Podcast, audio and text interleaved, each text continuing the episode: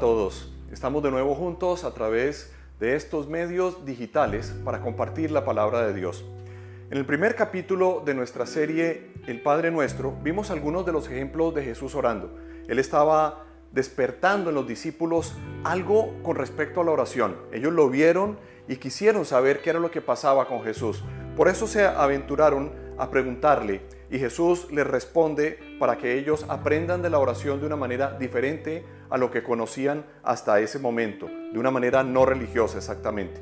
En esta segunda entrega del Padre Nuestro, la serie, Jesús nos da la respuesta justamente a esa petición del discípulo anónimo que está en Mateo capítulo 6, verso 9. Ustedes deben orar así. De esta manera, lo que está ocurriendo con el Señor es que nos abre la puerta para que comprendamos mejor, entre otras cosas, cómo desarrollar una oración, a quién va dirigida, qué aspectos cubre una oración, entre muchas otras cosas. El Padre Nuestro es una porción bíblica tan supremamente conocida como también es inexplorada, curiosamente.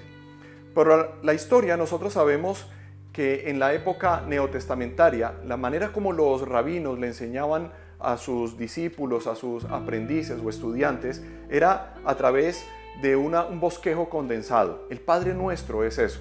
Eh, le daban un valor grandísimo a lo que es la tradición oral. Y eso era lo que entregaban porque no tenían notas, no tenían celulares donde anotar, no tenían cuadernos, no tenían bolígrafos. Y lo que tenían era el que usar era su memoria. Y Jesús apunta con esto precisamente porque era la forma como en aquella escuela se entregaba la información. ¿Para qué? Para poder recordarlo. Al ser un bosquejo modelo, mantiene entonces una enseñanza actualista, vigente para nuestros tiempos y por supuesto, como toda la Biblia, sigue siendo útil en todas las épocas y para todas las edades.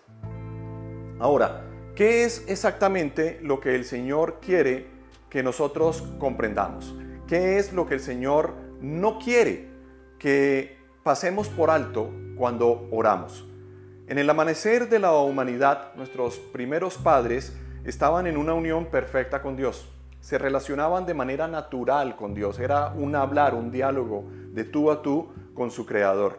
Pero luego de la caída en el huerto del Edén eh, por Adán y Eva, historia que conocemos todos, la relación se quebrantó y ellos se apartaron sencillamente de Dios. Comenzaron a vivir ajenos a su presencia y al no tomarlo en cuenta, empezaron a vivir en carne propia los desenlaces naturales de una vida separada de Dios. Pero no sería así para siempre. En toda persona existe la necesidad de lo trascendente. Nosotros también la tenemos y sobre todo hay un impulso, una necesidad de buscar a Dios. Entonces no tardaron en levantar un clamor al cielo. ¿Esperando qué? Esperando ser escuchados en algún lugar más allá de su propia existencia. Y por eso nos encontramos con el libro del Génesis en el capítulo 4, verso 26, donde nos dice, también Seth tuvo un hijo a quien llamó Enos. Desde entonces se comenzó a invocar el nombre del Señor. La posibilidad de conexión estaba de nuevo disponible a partir de ese momento. Lo que se había quebrado empezaba a tomar forma y nos avisaba, nos presentaba un horizonte como humanidad para que supiéramos que Dios sigue estando al frente a pesar de nuestros tropezones y caídas. Sin embargo, faltaba algo. Y por eso en el Nuevo Testamento es cuando aparece Jesús para enseñarnos a usar la oración correctamente en esa conexión, haciendo del Padre Nuestro entonces una oración funcional, una oración práctica y una oración vital sobre todo. ¿Y para qué? Para que tengamos una relación de intimidad con Dios. Acompáñenme por favor a navegar las aguas de la oración profunda con nuestro Padre según lo enseña Jesús. Vamos a ver un primer capítulo, cómo no orar. Y Jesús nos entrega dos aspectos importantes, dos consideraciones que nunca podemos pasar por alto. La primera de ellas es orar con hipocresía. En el verso 5, estamos en Mateo capítulo 6, nos dice, cuando oren, no sean como los hipócritas, porque a ellos les encanta orar de pie en las sinagogas y en las esquinas de las plazas para que la gente los vea. Les aseguro que ya han obtenido toda, toda su recompensa. Los hipócritas eran eh, culpados en este momento o culpables de una gran falta cuando estaban orando, la cual era la vanagloria, sencillamente. Querían las glorias ajenas que puede dar la oración. ¿Para quién? Para sí mismos. ¿Cuál era su práctica? Orar para que los demás los vieran. ¿Tiene algo de malo orar en público? De ninguna manera. Pero ellos lo hacían públicamente para que la gente los admirara, para que vieran cómo hacían ellos, cómo eran de espirituales, cómo hacían una oración que ellos consideraban perfecta. Pero Jesús, en ese sentido, entonces, no les está reprochando orar en público o en privado, sino la ostentación que hacemos en la oración. Porque no tenemos que hacer aspavientos, no tenemos que anunciarle a todo el mundo que lo estamos haciendo si nuestra intención del corazón es tener una relación personal e íntima con Dios y no para ser vistos por los demás. ¿Cuál era el producto que estaban teniendo estos eh, hipócritas de su oración? Pues sencillamente el mismo que se hace cuando se da una limosna, el aplauso de los hombres. Y es una recompensa muy pobre, es muy poca cosa. Lo segundo que Jesús nos dice de cómo no debemos orar es con palabrería. No tenemos que hacer una cantidad de palabras para descrestar a Dios. Dios no se descresta con nuestras palabras. En el verso 7, estamos en Mateo capítulo 6, nos dice, y al orar, no hablen solo por hablar como hacen los gentiles, porque ellos se imaginan que serán escuchados por sus muchas palabras. La oración ni es un monólogo, ni es escuchada por las muchas palabras, sino que es escuchada por la disposición de tu corazón, por la disposición de mi corazón. Entonces, no se trata de la repetición de una cantidad de palabras, sino de la práctica de la oración. Que nosotros nos ejercitemos en esa relación personal con Dios. Entonces, cuando Jesús oraba, por ejemplo, para enfrentar la cruz, él estaba orando intensamente y extensamente, como lo describe Mateo 26, 44. Presta atención. Así que les dejó y se retiró a orar por tercera vez, diciendo lo mismo. Estaba teniendo una oración, un momento crítico en su vida y estaba repitiendo la oración, pero eran momentos de intensidad. Esto no significa que toda la vida Jesús estuviera haciendo la misma oración. Así lo describe entonces la palabra. ¿Qué es entonces una repetición aprendida, mecánica y vacía? Algo que no sirve para nada. Nunca debemos dirigirnos a Dios de esta manera. Luego nos dice en un segundo capítulo cómo orar. Ya vimos cómo no orar, ni con hipocresía ni con palabrería. ¿Cómo hacerlo entonces? Aquí en Mateo 6:6 Jesús nos está explicando el cómo hacerlo. Pero tú, cuando te pongas a orar, entra en tu cuarto, cierra tu puerta y ora a tu Padre, que está en lo secreto.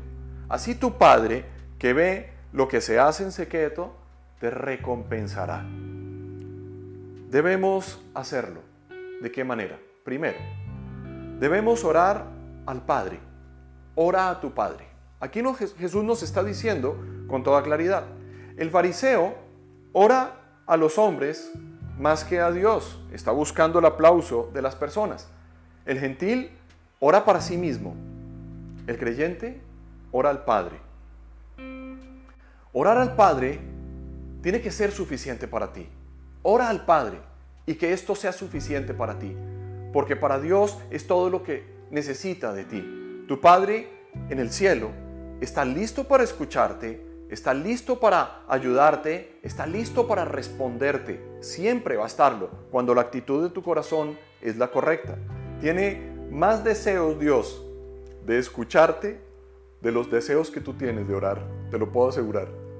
Lo segundo es que Jesús nos dice cómo orar a nuestro Padre y dice que lo hagamos de manera íntima, en lo íntimo. La oración es una audiencia privada ante el trono de Dios, definitivamente. Entra en tu cuarto significa intimidad, significa que es un lugar donde nadie más debe estar. Es algo que hay entre tu conciencia, tu corazón, tus pensamientos y tu relación con tu Dios, con tu Padre. Cristo subía al monte, Pedro se iba a una azotea para orar, como nos narra el libro de los Hechos, ellos buscaban un lugar, buscaban un lugar solitario, en lo secreto, donde nadie más te ve, donde nadie más está. ¿Para qué? Para estar con Él. Y como vas a estar con Él, nunca estarás solo. Siempre que oramos, estamos delante de nuestro Padre. ¿Y qué hace Él? Él te espera. Él nos espera a nosotros. En el Salmo 139, versos 1 al 4, dice lo siguiente la palabra. Señor, tú me examinas, tú me conoces, sabes cuándo me siento y cuándo me levanto. En la distancia me lees el pensamiento. Mis trajines y descansos los conoces. Todos mis caminos te son familiares. No me llega aún la palabra a la lengua cuando tú, Señor, ya la sabes toda. Este pasaje nos debe a nosotros estimular. ¿Por qué? Porque Él, Dios, ve en lo secreto, hasta el fondo y sin perder un solo detalle de tu situación, de tu condición, de tu intención. No es importante si otros lo saben. Con que lo sepa tu Padre va a ser siempre suficiente. Por eso esta oración es tan importante. El tercer capítulo es que nos dice Jesús por qué orar. Ya vimos en primera instancia cómo no orar, vimos en segundo lugar cómo orar y ahora vamos a ver por qué orar. Creo que nosotros tenemos una idea, una idea y, sabemos que tenemos que orar porque tenemos que depender de Dios de alguna forma, pero debemos saber que la oración trae recompensa siempre. Por eso podemos orar porque la oración produce un fruto. La oración no son unas palabras vacías que caen o que quedan en el aire, porque la oración siempre trae una recompensa. Unos tienen su recompensa pública, como ya lo vimos, el aplauso de los hombres, pero tú tendrás la recompensa de Dios. Cuando vamos en intimidad de Dios, tenemos su recompensa, tenemos su audiencia, tenemos su atención, siempre. Ahora, no oramos para que Dios se entere de nuestras necesidades, sino que oramos para ser conscientes de nuestra propia dependencia de Él, en todo. Y saber también que de Él esperamos todo, absolutamente todo. ¿Por qué? Mateo 6.8 nos lo confirma. Porque su Padre, nos dice Jesús, sabe lo que ustedes necesitan antes de que se lo pidan. Nunca podremos sorprender a Dios con nuestras oraciones. Él lo que espera es que nos acerquemos, como un hijo se acerca a un padre, para decirle lo que tiene en su corazón, para compartir sus alegrías, sus tristezas, sus necesidades, incluso sus caprichos, pero para informárselos.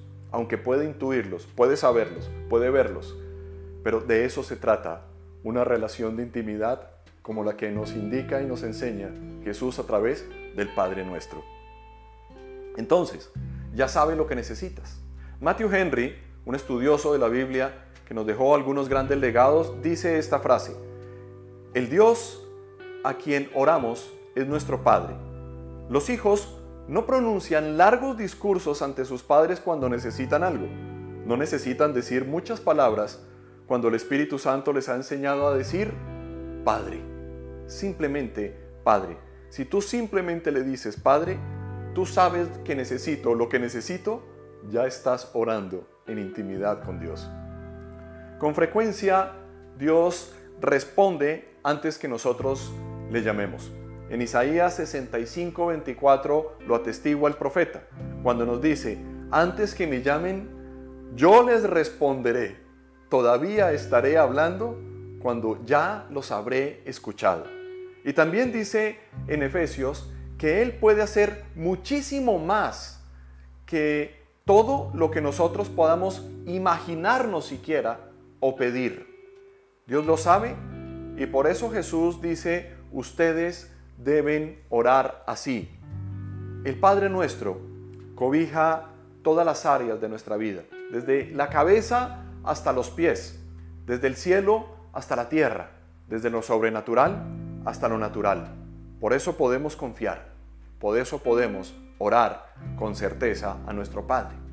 El cuarto capítulo que podemos ver hoy es ¿para qué orar? No solamente se trata de, preguntarnos por qué debo orar, sino ¿para qué? ¿Para qué oramos? En Job 22, 27 nos dice, cuando ores, Él te escuchará y tú le cumplirás sus votos.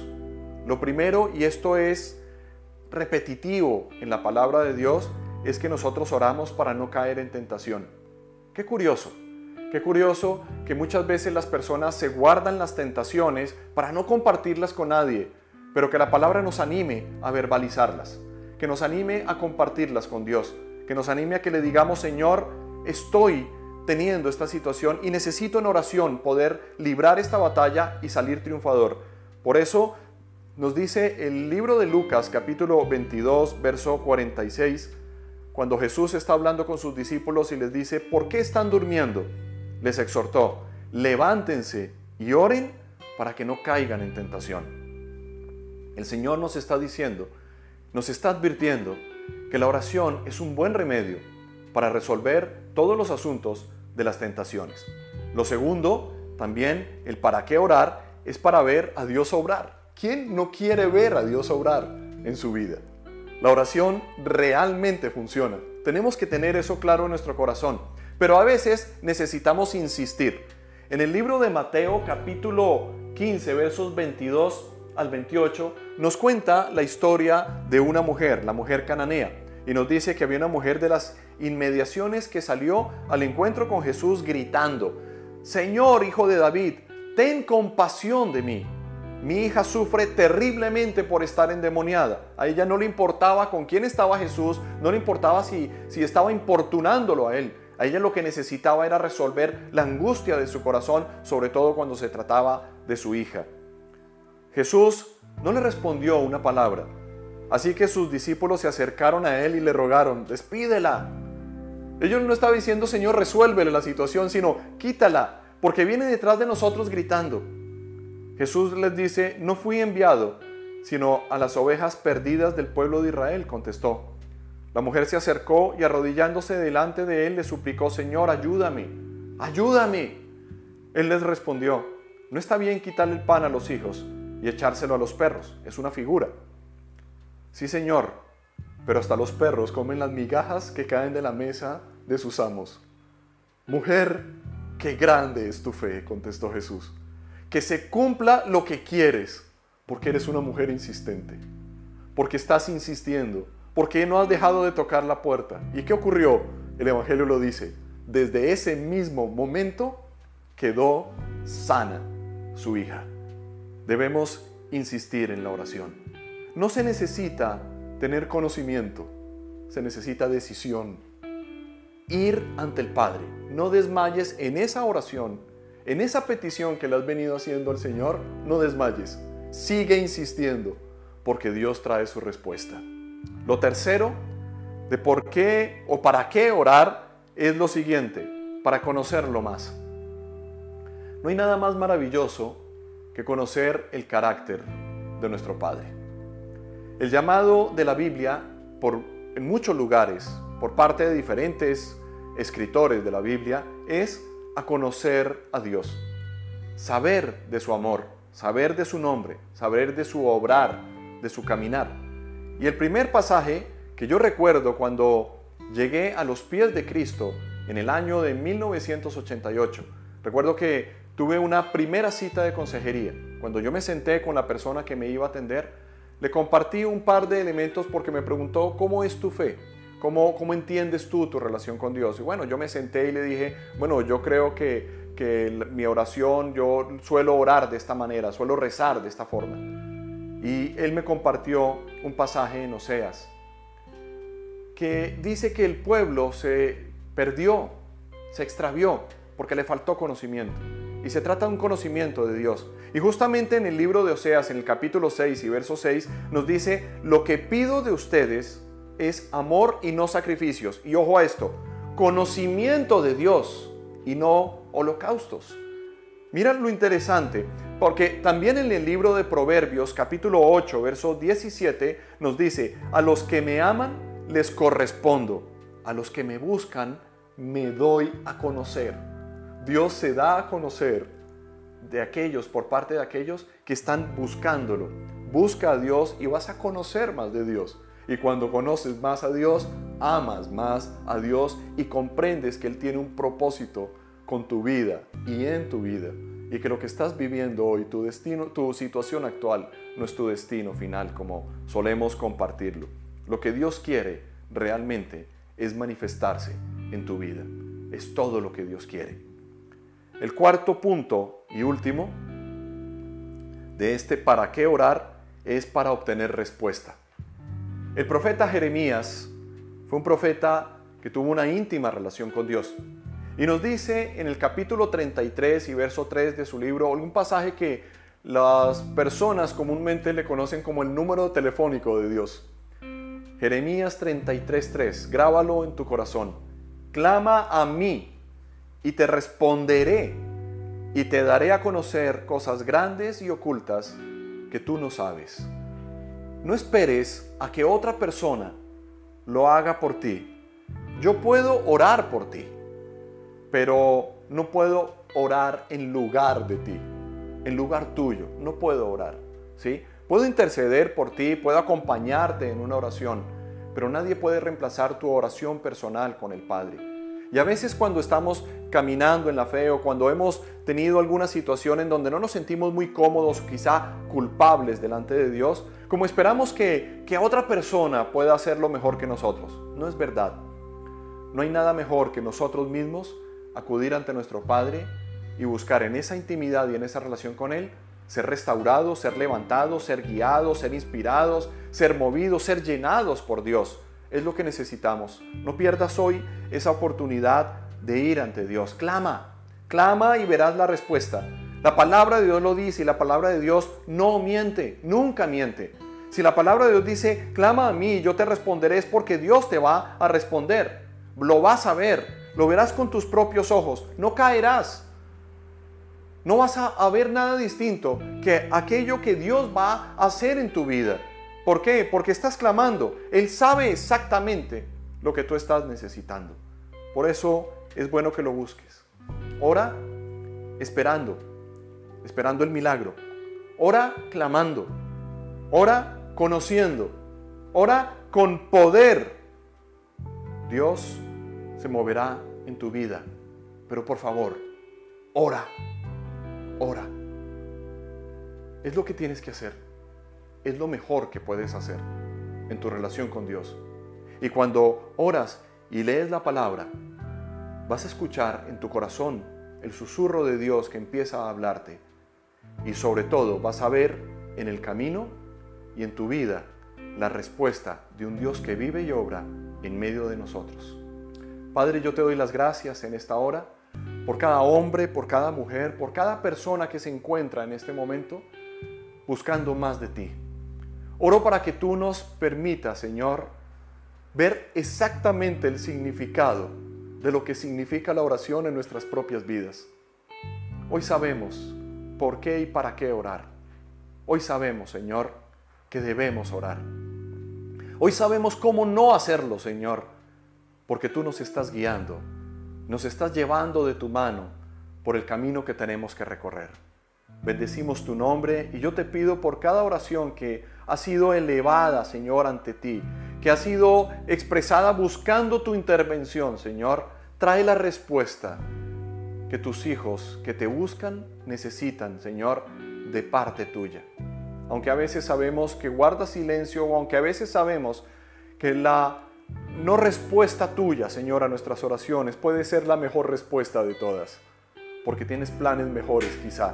No lo sabemos, pero lo que sí sé es que tú siempre estás atento a las oraciones que se levantan ante ti. Por eso bendecimos tu nombre en esta hora con la certeza y la seguridad de que estás atento a nuestras oraciones permanentemente. Amén y amén. Muy bien. Si tal vez estás pasando por acá eh, hace poco y hoy has hecho un alto en tu camino para escuchar este mensaje, y crees que tiene que haber algo más, es Dios quien está buscando, buscando tu vida, está llamando tu atención. Por eso quiero invitarte a que si no has hecho una oración para entregarle tu vida a Cristo, o quizá la hiciste en algún momento, pero hoy sientes que debes tener un compromiso más profundo, quiero pedirte algo. Cierra tus ojos donde estás. Yo quiero guiarte en una oración. Es un punto de partida. ¿Para qué? Para que empieces de nuevo con Dios. Lo necesitas, yo lo necesito, todos lo necesitamos. Yo hice esta oración como lo he compartido en otras oportunidades, hace ya 32 años casi. Es la mejor oración que he podido hacer en mi vida. Por eso quiero compartirlo contigo. Allí donde estás, cierra tus ojos y dile, amado Padre, yo te necesito. Yo creo en ti. He pecado, Señor, de muchas maneras. Pero hoy creo que Jesucristo se hizo hombre por mí, murió en la cruz por mis pecados y se levantó al tercer día, como afirman las Escrituras, y que está hoy sentado a la diestra del Padre.